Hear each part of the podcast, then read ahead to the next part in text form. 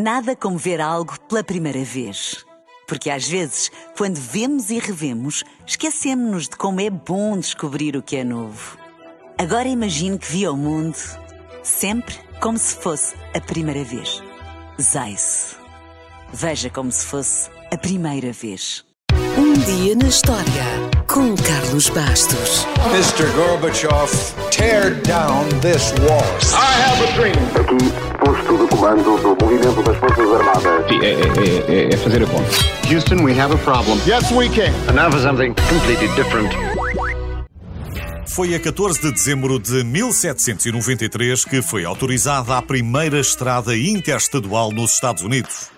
Claro que esta não foi uma ideia original dos americanos, as estradas surgiram muito antes e os culpados foram os romanos. As estradas romanas eram uma infraestrutura vital para a manutenção e desenvolvimento do Império e já eram construídas 300 anos antes de Cristo. Essas estradas eram fundamentais para o movimento dos exércitos, de funcionários do governo e de civis, para as comunicações e, claro, para o comércio.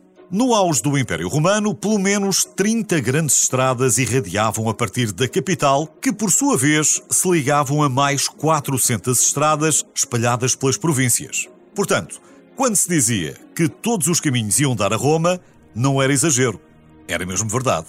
Curiosamente, no século XIX, John Macadam, um engenheiro civil escocês que dedicou a sua vida à construção de estradas, desenvolveu um sistema que consistia em assentar três camadas cada vez mais finas de cascalho e, finalmente, areia ou saibro com valas laterais para drenar a água da chuva. Um sistema quase igual ao dos romanos, mas mais aperfeiçoado. Em sua homenagem, este tipo de pavimento compacto passou a ser chamado macadam.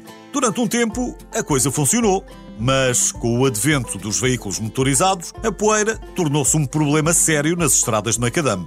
Esse problema foi corrigido pulverizando alcatrão na superfície, e o inventor do asfalto foi o galês Edgar Hoolley. Em 1901, Hoolley reparou numa área lisa de estrada ao lado de uma cirurgia e perguntou aos trabalhadores o que é que tinha acontecido. Foi informado que um barril tinha rebentado e o alcatrão tinha-se espalhado pelo caminho. De repente, acendeu-se uma luz na cabeça do senhor. Um ano depois, ele patenteou o processo de aquecimento de alcatrão e de adição de pedras para criar um pavimento mais suave.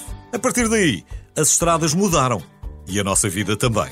Agora, isto é capaz de ser um choque para si porque vamos misturar na mesma frase alcatrão, América e reciclagem.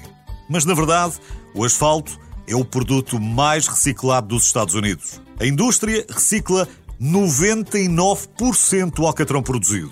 E a reciclagem do asfalto também pode ajudar a reciclar outros produtos, porque quando o asfalto é reciclado, podem ser adicionadas outras coisas que, por sua vez, também são recicladas, como telhas, pneus velhos, plástico, etc, etc, etc. Dito isto, faça uma boa viagem e obrigado pela boleia.